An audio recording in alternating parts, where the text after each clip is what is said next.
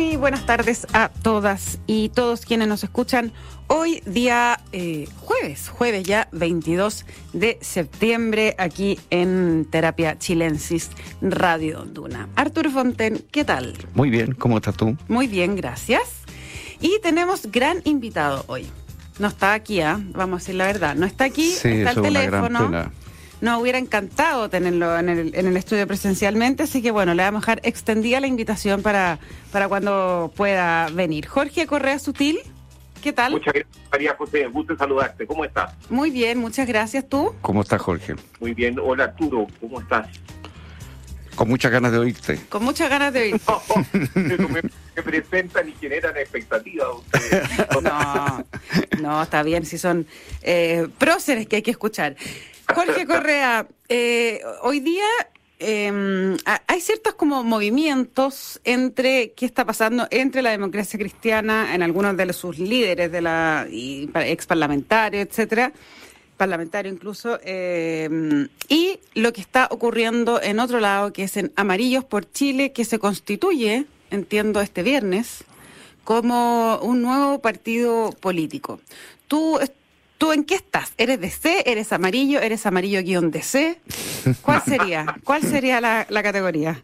Bueno, yo fui eh, amarillo-DC o, o DC-amarillo, no lo sé, eh, en el proceso de discusión del texto constitucional y en la y en la campaña final, digamos. ¿eh? Pero bueno, hoy día ya no se puede ser eh, lo uno y lo otro. Eh, y en ese momento fue muy importante para mí porque yo fui muy crítico del texto y finalmente eh, estuve por el rechazo. Y bueno, no había espacio para aquello en la democracia cristiana y me sentí muy cómodo en amarillo, pero yo sigo siendo un militante de la democracia cristiana y como amarillo se transforma en partido político me he ido alejando de, de ellos, no de la amistad con que tengo con muchos de ellos, pero pero sí con la organización misma. Ah, o sea, tú descartas de ser uno de las que va a dar el paso de dejar definitivamente la DC para incorporarse a este nuevo partido. no voy a estar en la en la firma de los eh, iniciales, María José. Eh, eh, estoy atento a lo que está pasando en la democracia cristiana. Creo que eh, la democracia cristiana ha dejado un espacio de centro vacío.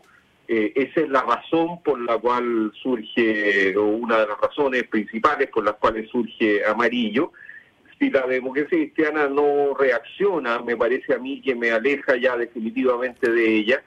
Y bueno, también me importa mucho lo que vayan a hacer eh, un conjunto de parlamentarios que este, se han declarado en, en reflexión, eh, dos de los senadores y supongo que están en situación análoga a los diputados. Para mí eso es, eh, es muy importante. O sea, lo que haga Jimena Rincón, Matías Walker, va a ser determinante en tu decisión de permanecer No, en la no- no quiero decir determinante, pero es para mí muy importante. Yo me siento muy eh, un asesor y claro, eh, la asesoría la he ejercido con muchos parlamentarios, pero a esta altura me quedan ellos dos. Eh, eh, y si ellos se van de la democracia cristiana, para mí sería muy eh, complicado. Ahora parece, pareciera, por lo que uno lee, eh, que si se van, se irían para formar un nuevo partido, no para incorporarse a Amarillos por Chile. Así, así he leído yo también. Y esa posibilidad la explorarías entonces también. Sí, claro. Sí, Ya. claro. Primero irte a un nuevo partido antes de que Amarillos también. Sí, pero no estoy tomando ninguna decisión en este momento. este. A, a algunos les gusta decir que están en, en tránsito de, de reflexión y no En sé qué. de reflexión, No, yo, sí. yo estoy atento a lo que está pasando. Lo que está pasando. Pero ¿cuál es el motivo por el cual tú no, no, no te querrías incorporar, más allá de, de las lealtades históricas, digamos, a- al proyecto de Amarillos por Chile como partido? Yo me sentí muy cómodo en Amarillos por Chile y si la democracia cristiana definitivamente no rectifica eh, eh, eh, y sobre todo si se queda sin la mitad de sus parlamentarios, bueno, eh, Amarillos por Chile sería para mí un espacio muy cómodo. En caso de que no surgiera el proyecto de Jimena Rincón de hacer otro partido.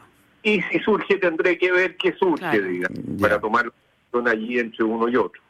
Hoy día leía eh, unas declaraciones de Ignacio Walker, también fue presidente de la ADC, fue ministro, senador, etcétera, y decía que bueno, lo que está ocurriendo es un fiel reflejo de eh, la descomposición interna del partido. Em, me imagino que compartes esa, esa visión, pero me gustaría que nos explicaras realmente qué le pasó a la DC.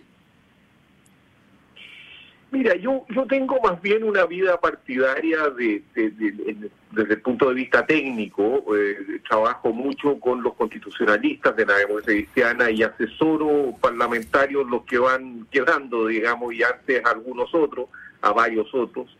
Eh, pero no tengo una vida partidaria intensa, entonces no termino de tenerlo claro. Lo que sí parece bastante evidente es que la democracia cristiana perdió su rumbo original, se acopló en el, periodo de la, de la presidenta Bachelet a la nueva mayoría, si bien puso muchos matices, le faltó allí tal vez eh, una mayor iniciativa de lo que quería, eh, y finalmente hay una, una cierta descomposición eh, partidaria, digamos, en el cual las líneas doctrinarias pesan mucho menos que los cálculos eh, electorales, que son muy razonables dentro de los partidos políticos, pero, pero ha faltado línea, ha faltado ideas, habiendo un conjunto muy importante de profesionales que son muy valiosos. Yo eh, creo que el Partido Cristiano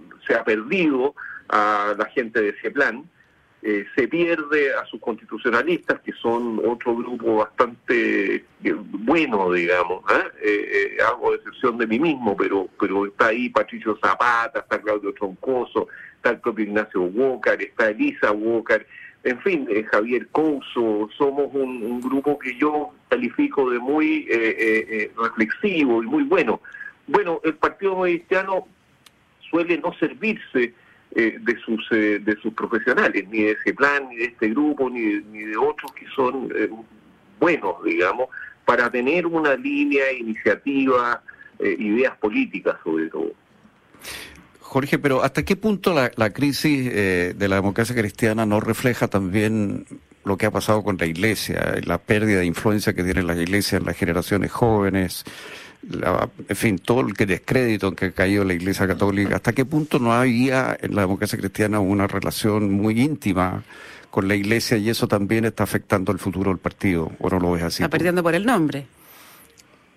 Sí, el, nombre puede eh, incidir en eso, pero yo no veo en, el, en la crisis de la Iglesia un momento en el cual la democracia cristiana se haya venido abajo abruptamente. Yo creo que la, decadencia de la democracia cristiana empieza antes, sigue durante y se mantiene después.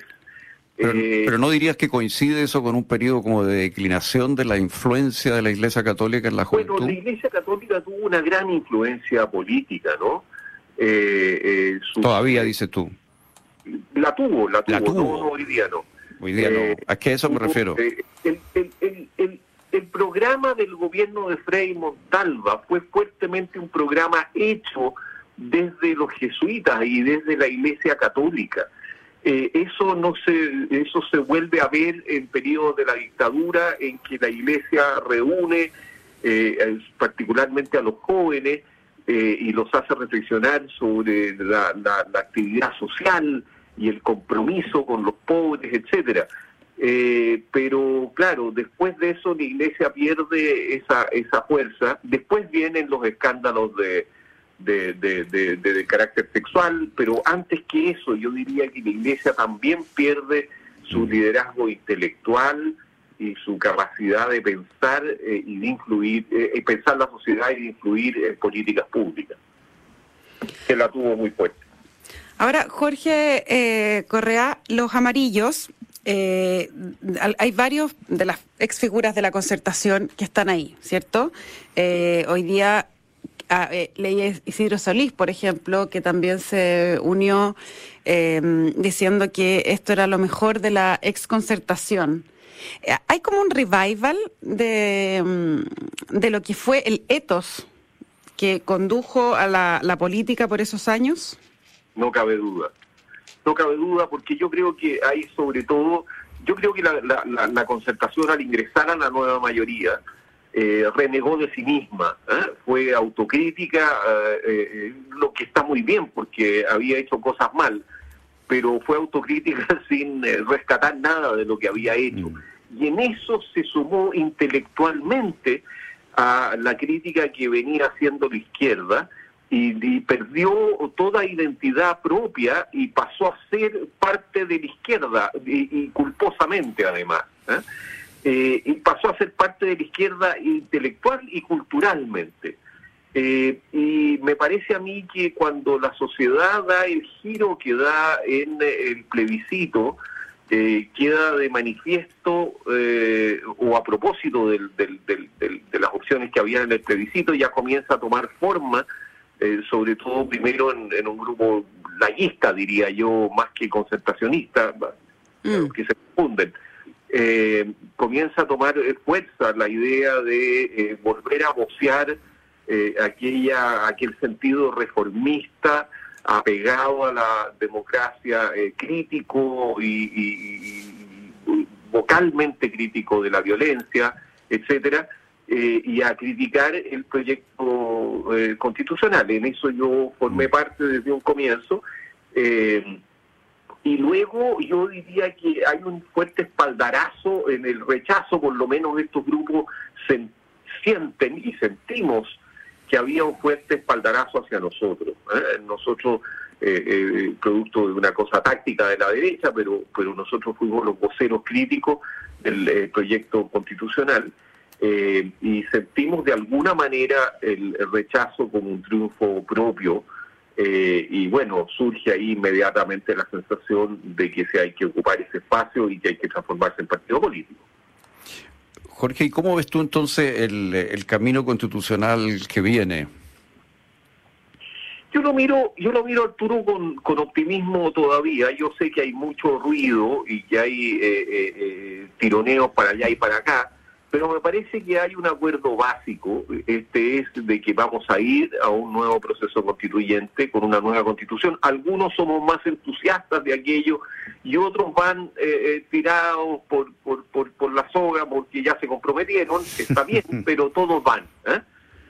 y también de que esto lo va a hacer una convención elegida y bueno, eh, naturalmente que todo lo demás está por escribirse y en eso de que está por escribirse cada uno tironea eh, en un sentido que ideológicamente le conviene o en un sentido que electoralmente le conviene. El sistema electoral eh, de listas nacionales, por ejemplo, favorece a la izquierda porque tienen más peso las ciudades grandes, la elección si es regional o al modo del Senado favorece más a la derecha y naturalmente ahí va a haber un tironeo la presencia o no de lo que la derecha ha llamado torpemente, creo yo, bordes, eh, está también en esa, en esa línea más ideológica que, que, en un sentido electoral.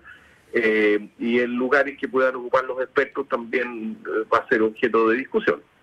Ahora, ¿qué te, qué te parece? Y a, Arturo también, me gustaría preguntarle esto, porque la discusión que está puesta hoy día y que se retoma mañana, digamos, en, la reunión que van a tener los partidos para seguir adelante con las conversaciones, eh, está sobre la mesa esto de las líneas rojas, ¿no?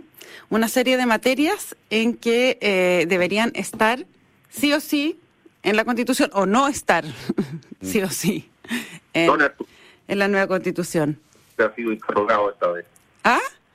Don Arturo, digo así. los dos, los dos, yo, yo dije los dos. Tú eres el invitado, tú primero, por supuesto. así me rebate. Mira, eh, yo creo que la derecha cometió un error muy serio eh, al plantear esta cuestión como límites o bordes. Eh, la verdad es que ponerle límites o bordes a una convención constitucional es una cosa que va un poco contra el pelo, que va contra la soberanía de la votación que se va a producir, etcétera.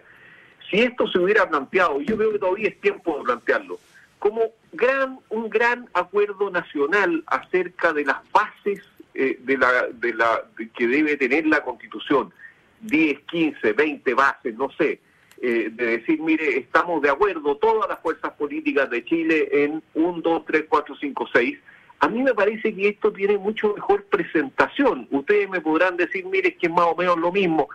Sí, no, es distinto cuando uno dice estos son los límites negativos que esto debe tener a decir esto es un gran acuerdo nacional.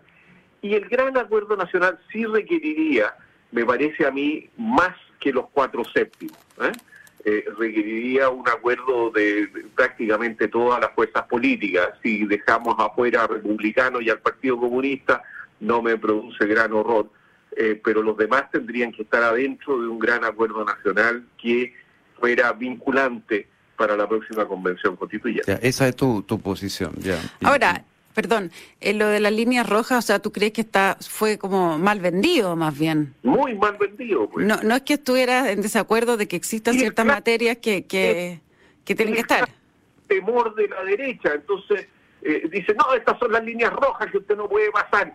Oye, pero si, si, si es una convención constituyente, entonces eh, eh, de lo que se trata es que tenga libertad para escribir una nueva constitución. Y además ponen cosas que yo creo que, que están eh, sobre están sobre seguras, digamos. O sea, el Banco Central no lo discutió ni siquiera la convención constituyente con dos tercios de grupos de izquierda. la plurinacionalidad no se le va a ocurrir proponerla a nadie. Eh, después del fracaso de la convención constituyente. Entonces creo que son cosas que, que se ponen arriba de la mesa eh, por producto de un temor irracional. Pero, pero es difícil llegar a conversar eh, cuando la cuando una negociación tiene bordes, como le llaman, ¿no? No es imposible porque porque las negociaciones son así. Alguien dice, mire, esto para mí si no hay eh, elección conforme a listas nacionales, yo me paro en la mesa y me voy. Bueno, esa es una cosa que se dice siempre cuando uno empieza las negociaciones y después resulta de que eh, eh, la cosa es más flexible. O sea, estamos... Pero de, de que todos pongan condiciones sine qua non de la, del, pero en todo caso, ¿tú estarías aceptando la idea de que la nueva convención eh, o se llame, seguramente se llamará de otra manera, se me ocurre, se llamará asamblea, no sé cómo se irá a llamar. Asamblea, pues, Asamblea constituyente, no sé cómo se va a llamar. No creo que se llame convención, ¿no? Pero bueno, eh, que esa institución de alguna manera tuviera entonces un, un poder constituyente delegado y limitado. Eh, no sería un poder constituyente, porque ya en el pasado ocurrió así, pero ahora sería como más contenido. En tu propuesta tendría un contenido más sustantivo, no simplemente procesal.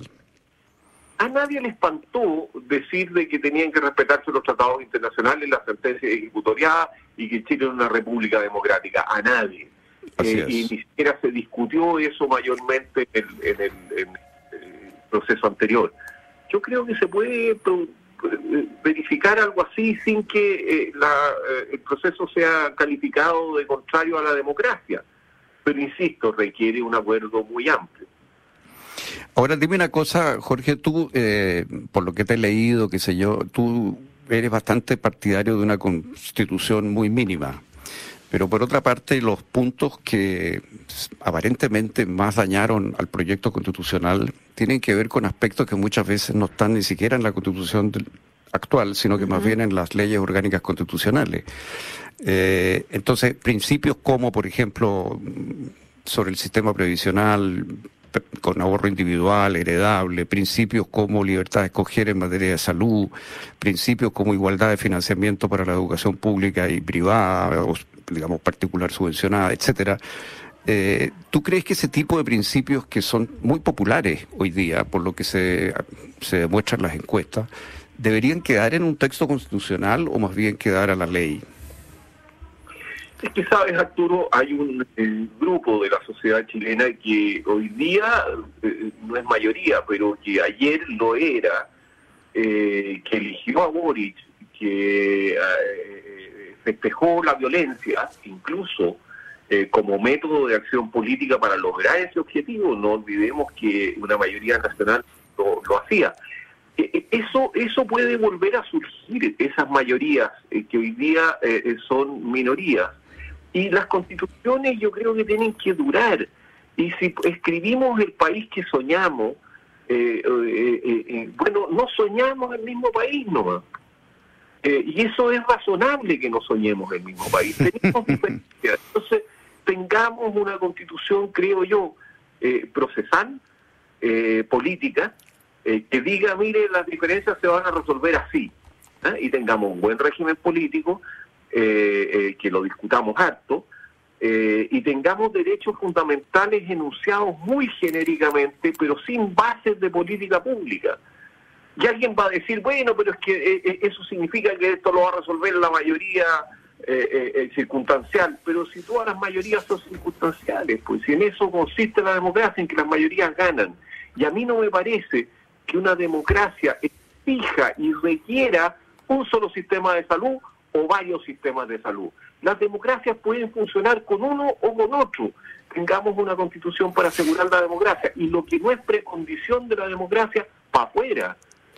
Yo te encuentro toda la razón, pero observo que desde un punto de vista político, como que estamos enfrascados en una situación en la cual se espera de la Constitución que solucione una cantidad de temas, como por ejemplo que suban las pensiones, que, que tengamos un sistema previsional razonable, en salud, en educación, etcétera. Entonces, hay expectativas como muy concretas sobre lo que, sobre la Constitución. Entonces, esta postura que yo comparto desde el punto de vista intelectual que tú tienes, que una constitución neutra y mínima, eh, me pregunto yo si no va a ser rechazada posteriormente, si es que eso fuera aprobada por la nueva Asamblea Constituyente? Bueno, yo creo que hay que hacer una enorme pedagogía y si lo logramos, lo logramos y si no, fracasamos nomás. Pero, pero yo creo que hay que... Porque, porque lo otro es pan para hoy y hambre para mañana. Si no puede un grupo chufar políticamente sobre otro en el texto constitucional. Ese no es el sentido de las constituciones.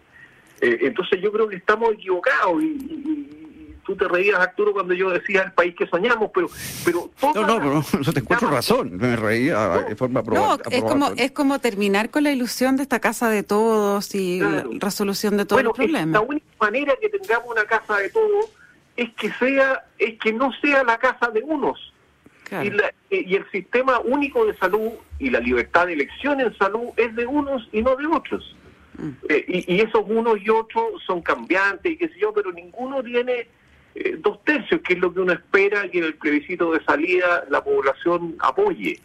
Eh, a lo mejor no apoyar una constitución mínima, yo estoy de acuerdo en eso. Pero yo lo veo políticamente hoy día, por lo menos difícil, es un desafío.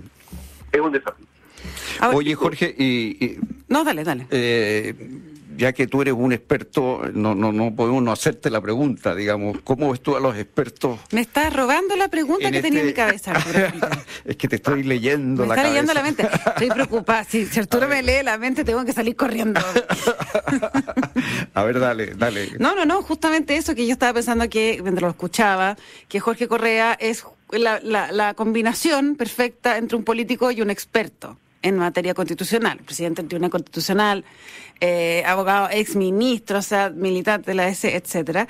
Eh, y en esta, en esta discusión de si el rol que tienen que tener los expertos en una nueva convención, ¿qué, asegura que algo puede salir bien eh, hablando que es una constitución política, como tú recién dijiste, eh, si es que van los expertos.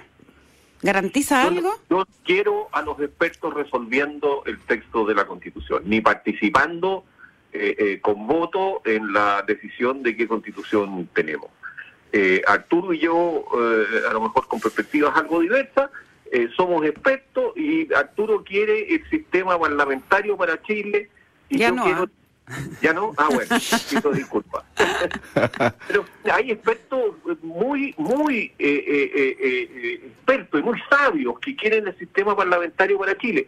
Yo me inclino por el sistema presidencial. Bueno, ¿qué podemos decirnos el uno al otro para decir que uno es mejor que el otro y concluir el debate? Nada, absolutamente nada.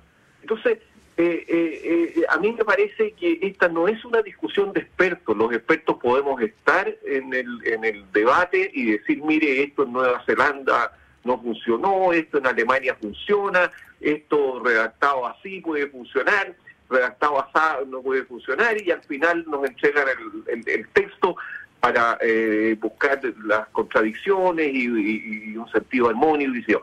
Pero experto eh, resolviendo cosas, yo no le veo eh, pies ni cabeza, no veo por qué. O sea, entiendo que la gente quedó hastiada de, eh, eh, de payasadas que se hicieron en la convención. Pero bueno, la convención estaba llena de expertos, estaba Viera, estaba Garín, estaba eh, Achia, esos son los expertos, pues. Eh, y cada uno tiene una tesis doctoral que quisiera eh, eh, que alguno de sus ideas matrices queden en el texto de la Constitución como padre fundador de la Constitución, pero si ese no es el sentido de un texto constitucional. y, bueno, la gente se imagina, no sé, a José Massa, por poner un, un ícono, digamos, ¿ah? un prototipo del, del experto pero pero no, pues los expertos son los que acabo de nombrar. Eh, eh, los queremos de nuevo en la convención, ahora designados por el rector de la Universidad de Chile. Eh, esos son los expertos. está bien, digamos, no, no deslegitimo a ninguno, pero que se presenten de candidato y la gente les dé la confianza. Que no sean asignados, digamos, o designados. que no sean designados. Y si son designados, bueno, que sean designados por autoridades políticas, no por el rector de la universidad, sino por el Congreso Nacional. Eh, y, sin poder decisorio, sino que poder asesor. Sin poder Sí, porque hay diferencia, hay expertos connotados como tú en la misma democracia cristiana, y tú mencionaste hace un rato a Javier Couso, eh, y tú fuiste un líder intelectual del rechazo y Javier Couso lo fue del apruebo. Entonces uno ve que incluso dentro del mismo partido hay diferencias importantes entre los expertos. Obvio, obvio. ¿Tú serías convencional, Jorge? No lo sé, María José, está, está muy temprano todavía para saberlo. A mí este tema me, atrae, pero... Me leíste la pregunta. no, pero, pero, pero no, lo, no es algo que esté tan fuera de tu yo ya fui candidato, tuve que dejar mi oficina, me gasté hartos pesos, digamos, no es, no es fácil. Mm. Mm. Pero bueno, veremos veremos qué se presenta. Yo sigo militando en la democracia cristiana, eh, con la actual directiva yo no veo ninguna probabilidad de que la directiva me llame y me diga, mira, quieres ser candidato, o yo no llame y me diga, sí, claro, soy candidato. Entonces eh, eh, es, es, altísimamente improbable que eso se pueda producir. Te vamos a cobrar la palabra a ver si después eres candidato por los amarillos o por el nuevo partido. ¿Qué sabes? No, se puede. Este partido tiene que esperar nueve meses. Tienes toda la razón.